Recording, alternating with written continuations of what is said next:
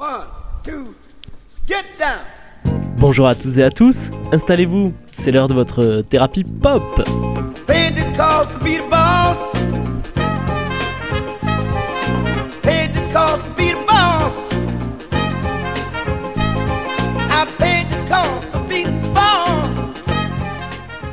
Chers amis, bienvenue à bord pour ce nouvel épisode de Thérapie Pop, l'émission qui décrypte pour vous la musique contemporaine des années 50 à demain. Nous sommes comme chaque semaine ravis de vous retrouver pour 26 minutes de culture musicale. Et pour mon plus grand plaisir, mais également pour le vôtre, c'est Gauthier qui nous prendra par la main aujourd'hui. Salut Gauthier Salut Théo. Aujourd'hui, comme une fois par mois, tout au long de la saison, nous vous retraçons la vie hors du commun de Serge Gainsbourg. Le mois dernier, on vous a raconté la rencontre de Gainsbourg et de son label Philips qui a continué à croire en lui malgré des débuts pas si prometteurs. On a également rappelé le contexte musical de l'époque, dominé par les fameux yéyés, ce qui nous a permis de constater que Gainsbourg était complètement à contre-courant mais s'en foutait royalement puisqu'il avait décidé de poursuivre la chanson dans sa veine des années 50. Dans ce quatrième épisode de la saga, on va vous parler de Gréco, bien sûr, mais on va également vous parler de volte-face, des filles et un peu, beaucoup même, d'argent. Mais avant de développer tout ça, je vous propose qu'on se plonge dans le bain directement en s'écoutant Accordéon, une chanson écrite en 62 pour Juliette Gréco, que Gainsbourg reprendra euh, par la suite euh, à son compte. Euh, On s'écoute Accordéon.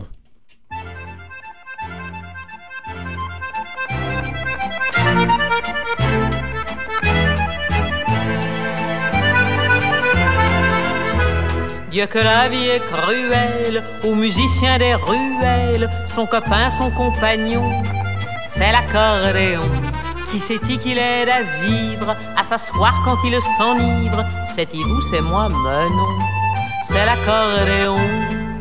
Accordé, accordé, accordéon. L'aumône à l'accordé, l'accordéon.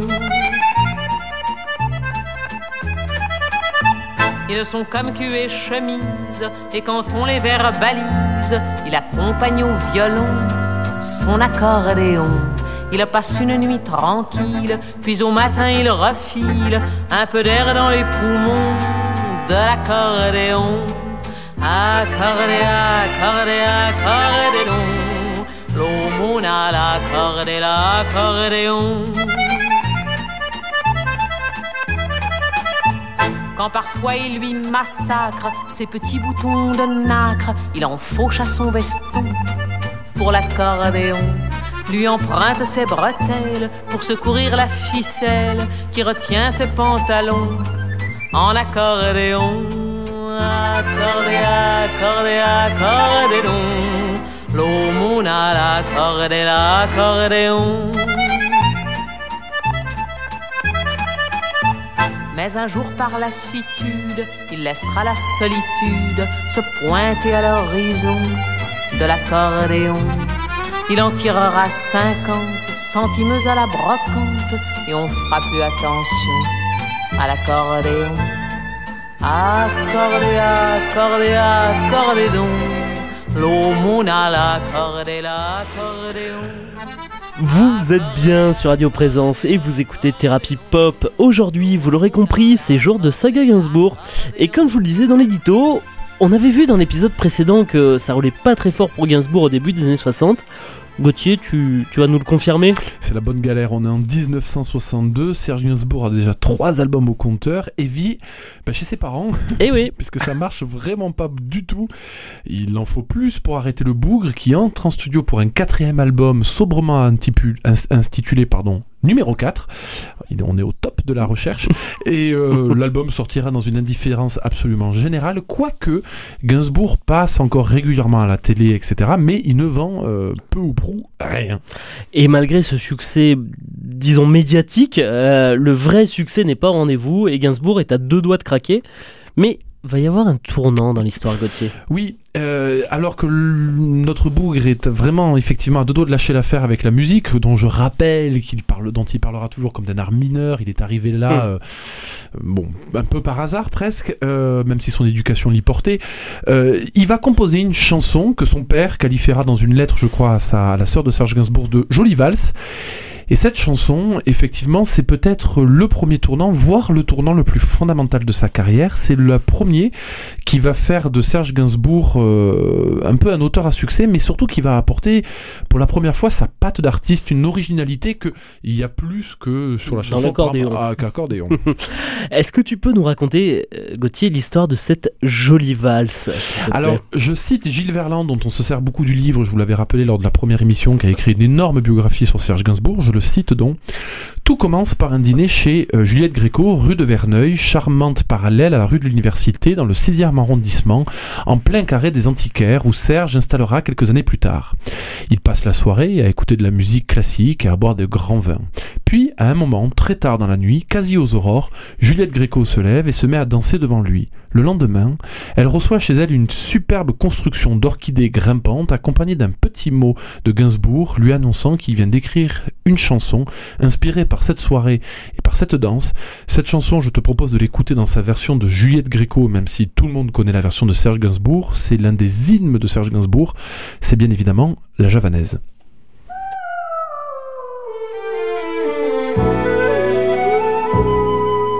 J'avoue, j'en ai bavé, pas vous, mon amour. Avant d'avoir eu vent de vous, mon amour. Ne vous déplaise en dansant la javanaise. Nous nous aimions le temps d'une chanson. À votre avis, qu'avons-nous vu de l'amour De vous à moi, vous m'avez eu, mon amour. Ne vous déplaise en dansant la javanaise. Une belle version de la javanaise par Gréco. On, on le rappelle, Gauthier, on est en 62, et de l'autre côté de la Manche, il se passe quand même quelque chose, quelque chose qui va devenir énorme. Ouais, petite contextualisation, j'aime bien essayer de remettre la musique Mais euh, bien raison. voilà, dans, dans, dans son histoire. Effectivement, en 1962, en Angleterre, un tout petit groupe encore méconnu va sortir son premier single, c'est le Love Me Do des Beatles. Et comme, comme on peut le constater en écoutant la javanaise, on, on est quand même très très loin de ce qui allait de- devenir la musique mainstream euh, de, de l'époque, à savoir le, le yéyé. Mais euh, changeons de sujet, Gauthier, parce que Gainsbourg, c'est pas seulement de la musique, je crois qu'on le sait suffisamment. Gainsbourg, c'est aussi les femmes, et elles vont marquer sa vie, notamment deux. Tu nous les présentes Qui va le croiser en 1962. Alors, Les le- deux Ou les deux. Alors la première, il va pas vraiment la voir, mais il va euh, traverser son atmosphère, on va dire. Un soir, il va dîner chez Edith Piaf. C'est pas Edith Piaf. Dans l'immeuble d'Edith Piaf vit une dénommée Jane Birkin. Il la rencontre pas encore, mais elle est là, dans son, dans son entourage. Pas si dire. loin. Pas si loin. La deuxième femme qu'il va rencontrer, il la rencontre pas encore là aussi euh, physiquement. C'est une superstar de l'époque. Elle est actrice. euh, tous les hommes en rêvent. Les réalisateurs veulent tous la faire euh, la filmer. Tourner, la faire tourner. Et elle veut chanter et elle va com- commander à Serge Gainsbourg une chanson pour son premier album. Cette star, c'est Brigitte Bardot. Et cette chanson, c'est l'appareil à sous.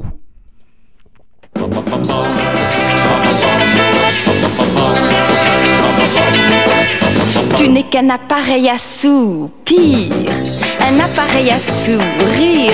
À ce jeu, je ne joue pas, je n'aime pas cet opéra de quatre soupirs. Cet air que tu as de sourire, je ne pourrais qu'en souffrir. Chanson pas top, mais qui On chante- retrouve les jeux de mots. Oui, ah, Euh, les textes sont toujours tu ad- vois admirables, mais qui est chanté par Bardot et qui donc là aussi permet à Serge Gainsbourg de se faire un petit Mm. nom. C'est tout le para- de- paradoxe pardon, de sa situation en 1960, 62.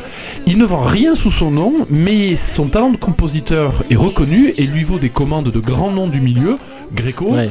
Et Bardot. Ouais, ouais, il est, il est pas doué pour vendre des, des disques, en revanche pour écrire des morceaux pour d'autres, c'est un cador. Et on, on avait vu qu'il était complètement à contre-courant des tendances musicales de, de l'époque, Gauthier. Je crois qu'il a encore un peu persisté dans cette voie quand même.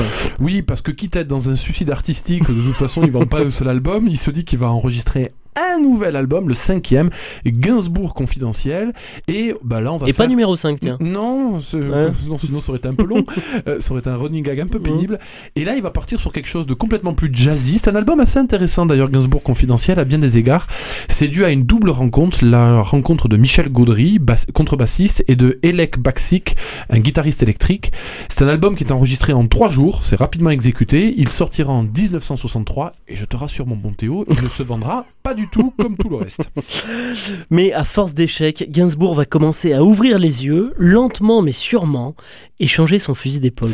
Oui, lors de la précédente émission, on s'était quitté justement avec la montée des yéyés de Johnny Hallyday, etc. et d'un Serge Gainsbourg qui se voulait en opposition en disant Moi je ne rentrerai jamais là-dedans.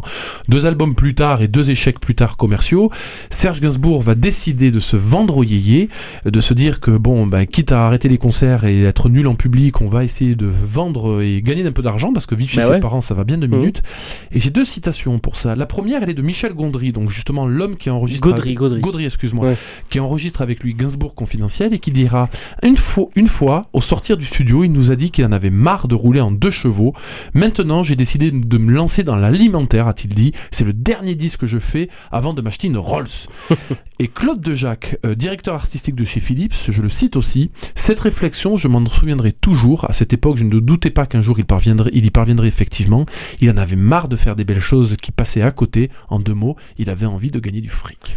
Et comment est-ce qu'on gagne du fric, Gauthier Justement en plongeant dans la pop. Et en s'adaptant à la musique de l'époque et en partant à la rencontre des yéyés.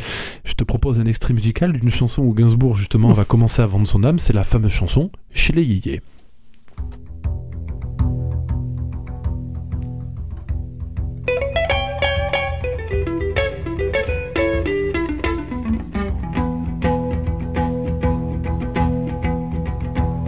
Ni les tam tam de yé yé yé Ni les gris gris que tu portais. Dadou run run que tu écoutais. Au bal doum doum où tu dansais. Non rien n'aura raison de moi. J'irai te chercher ma Lolita Chez les Yeah, yeah, sous les tam tam de yeah, yeah, yeah. Je ferai du ram dam, je me connais. Oui, à sing sing, je finirai. J'ai un coupe coupe à cran d'arrêt. Non, rien n'aura raison de moi. J'irai chercher ma Lolita chez les sous les tam tam de yeah yeah. Fais un flashback au temps passé. Est-ce que t'entends ce que je te disais? Je suis fou, fou, fou de t'aimer. Mais rien n'aura raison de moi. J'irai te chercher ma Lolita chez les yeah, ni les tam tam du yeah yeah, ni les gris gris que tu portais. Dadou run run que tu écoutais. Au bal doum doum où tu dansais. Non, rien n'aura raison de moi. J'irai te chercher ma Lolita chez les yeah yeah sous les tam tam de yeah yeah yeah. Je fais du ram dam, je me connais. Oui, à sing sing. Chers amis, vous êtes bien sur Radio Présence et vous écoutez Thérapie Pop. Cette semaine, c'est Saga Gainsbourg. Et donc, comme on l'a vu juste avant cette petite pause, donc qui était les yéyés, euh, chansons satiriques euh, s'il en, s'il en est, Gainsbourg euh, en a assez d'être boudé par le public malgré son talent incontestable d'auteur-compositeur. Et il va donc virer de bord Parce que Gainsbourg confidentiel, euh, je crois Gauthier n'a pas raflé de disque d'or. 1500 exemplaires, donc c'est pas génial. C'est pas terrible, terrible. Et à titre indicatif, en février 65, Barbara, la chanteuse éminemment célèbre, propose à Gainsbourg une série de concerts avec elle. Et face à l'hostilité du public, parce que Gainsbourg sur scène, c'est toujours pas ça, elle décide de cesser, lui décide pardon de cesser la Mhm. collaboration. Il ne remontera plus sur scène avant 1979. En ce sens, il est un peu précurseur des Beatles aussi, qui vont arrêter euh, pour d'autres raisons, parce qu'ils sont trop bons sur scène Ouais. pour la peine euh, d'aller sur scène. Et à partir de là, droit sur la thune, droit sur la moula, il faut une Rolls Royce. Et, et avant de foncer euh, droit sur la thune, comme tu dis Gauthier, il va, il va prendre le temps, euh, Gainsbourg, d'épouser une inconnue. Oui, encore un choix douteux. Euh, il va épouser un nouveau mariage, c'est son deuxième. choix d'amour. Ouais, pas trop. On- on- enfin, on pourra en discuter, mais il va épouser une dénommée Françoise Antoinette Pancrazzi, dit Béatrice. J'ironise pourquoi. Je cite Gainsbourg lui-même. Avant le mariage, on avait vécu à la colle et tout baigné. Après, les choses ont commencé à virer au vinaigre. Elle n'acceptait pas ce métier de rencontre, même d'innocente gamine. En gros, c'est euh, compliqué. Chantage au suicide de madame. Serge, qui je pense aussi est un peu agaçant, un peu volage, etc. Oui, je crois que c'est pas évident d'être la femme de Serge Gainsbourg. hein. Non, tout ça pour dire que le mariage, celui-là, manifestement, il aurait pu se l'éviter. Ils auront quand même une fille, une dénommée Natacha. Et un fils, un dénommé Paul. Ah, tu vois, j'avais pas le deuxième. Voilà. et ces deux-là, euh, ben, Natacha et Paul euh, sont restés dans l'anonymat le plus total, euh, malgré leur médiatique ascendance. Pour vivre heureux, vivons cachés. Mais pour vivre heureux, Gauthier, il faut également un petit peu d'argent, semblerait-il. Et on retourne du coup à Gainsbourg, Serge, et à son avis soudaine de faire fructifier son talent. Comment est-ce qu'il va s'y prendre Avec une femme, comme toujours Ouais, avec Serge pour Gainsbourg. changer, Avec ouais. Serge Gainsbourg. Et ça tombe bien. Le 9 octobre 1963, jour de son 16e anniversaire, une jeune fille, une dénommée France Gall, Isabelle, de son vrai prénom, a Ah, je savais pas ça. Et si, a eu la surprise de s'entendre pour la première fois à la radio sur les ondes d'Europe 1 euh, lorsque Daniel Philippaki diffuse Ne sois pas si bête. Le titre, c'est son premier titre. Le titre est commercialisé fin novembre et en France, c'est aussitôt un carton, 200 000 exemplaires vendus. Serge On- Gainsbourg sent qu'il y a peut-être un filon On, est loin des 1500 exemplaires de Gainsbourg Oui. confidentiel. pour tout un album. Et, et- et donc, on va les faire se rencontrer, ces deux-là. Oui, et on va proposer à Serge Gainsbourg de composer une, une chanson pour elle. Euh, je sais plus exactement qui les fait rencontrer, je crois que c'est un gars de Philips justement qui dira que c'était la Bien meilleure, inspiré. ouais, que c'était la meilleure idée de sa vie.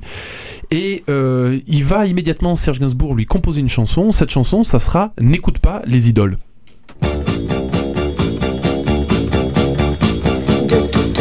Chansons, celles que tu retiens ne sont rien qu'amour cruel sans lendemain. C'est la raison pour laquelle je n'aime rien, rien de ce qui me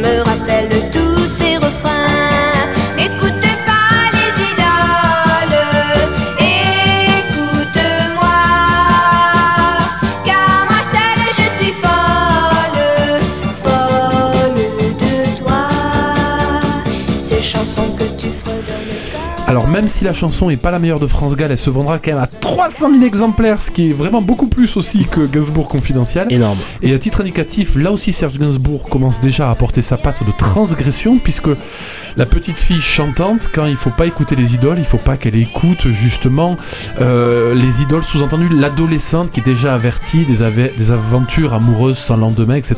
En gros, il fait chanter à une gamine de 16 ans euh, une certaine connaissance euh, de l'amour et De la chair. euh, de la chair. Merci Théo. La, la pauvre. Bah, en- entre ça et les sucettes, il ne l'a pas loupé. On y viendra aux sucettes. Ouais, elle avait 18 ans à l'époque et c'est évidemment un succès, Gauthier, donc 300 000 exemplaires. Mais le duo ne va pas s'arrêter en si bon chemin. Non, parce que N'écoute pas les idoles va très très bien se vendre, mais la même année, il va lui composer une autre chanson qui, pour la peine, est celle-là, à mon sens, absolument monumentale.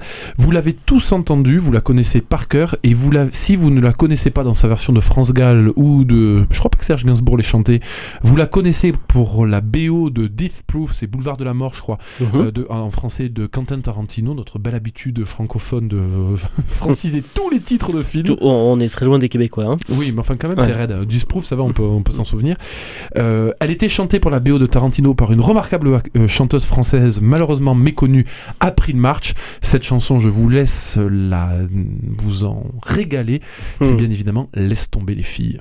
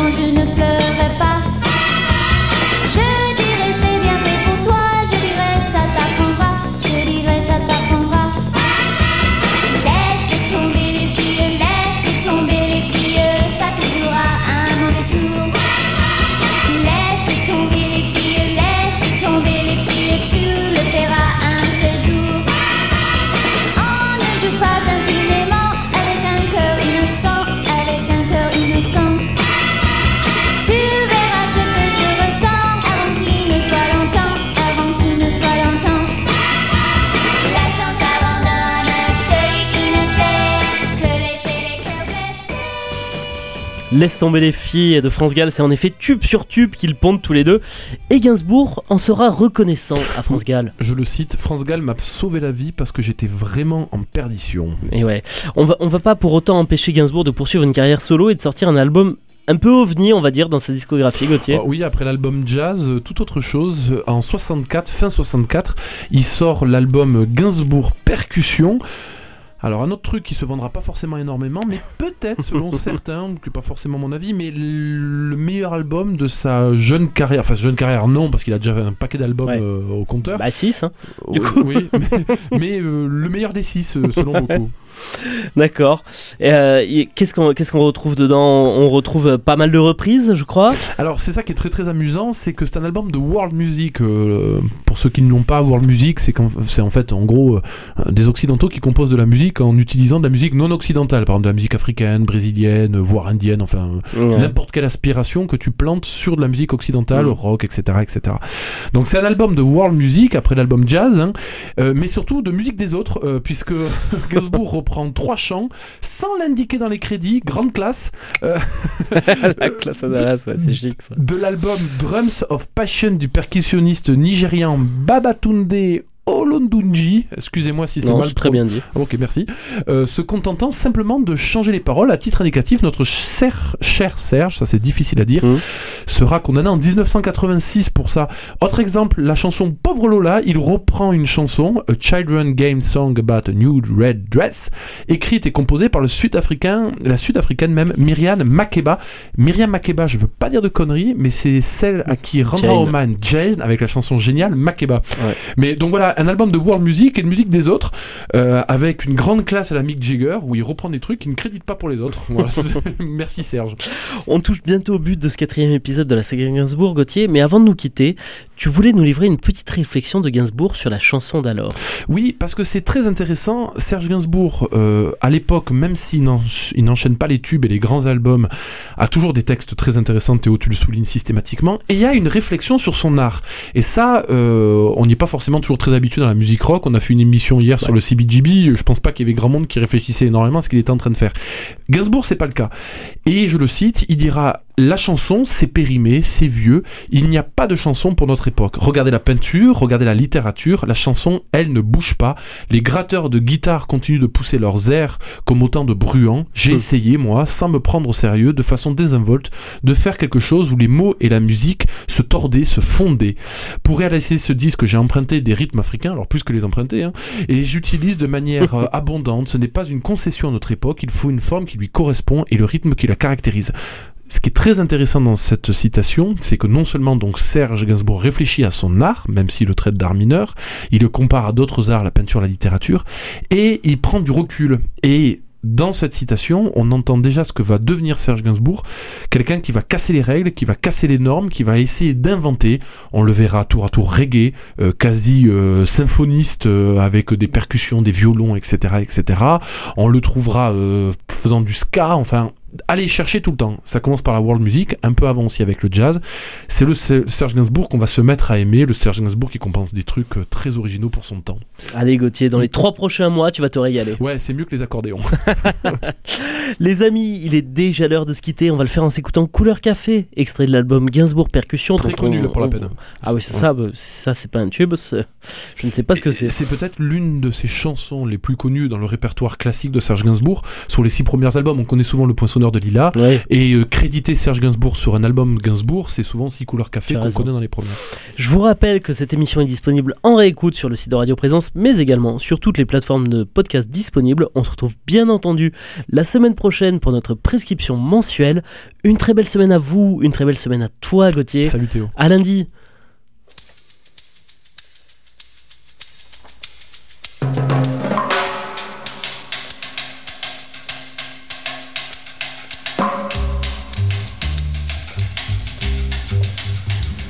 J'aime ta couleur café, tes cheveux café, ta gorge café. J'aime quand pour moi tu danses, alors j'entends murmurer tous tes bracelets, jolis bracelets. À tes pieds ils se balancent. café, j'aime ta couleur quand même fou l'effet, l'effet que ça fait de te voir rouler. Ainsi des yeux et des hanches, si tu fais comme le café, rien qu'à m'énerver, rien qu'à m'exciter. Ce soir la nuit sera blanche. Café, que j'aime ta couleur,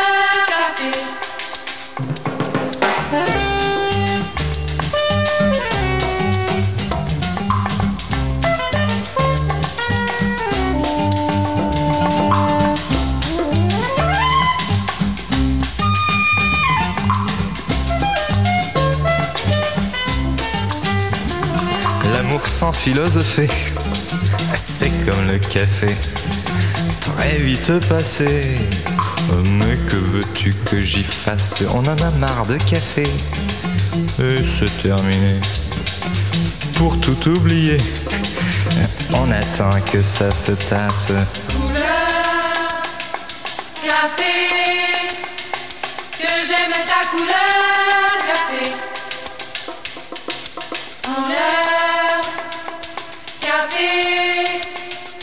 Que j'aime ta couleur,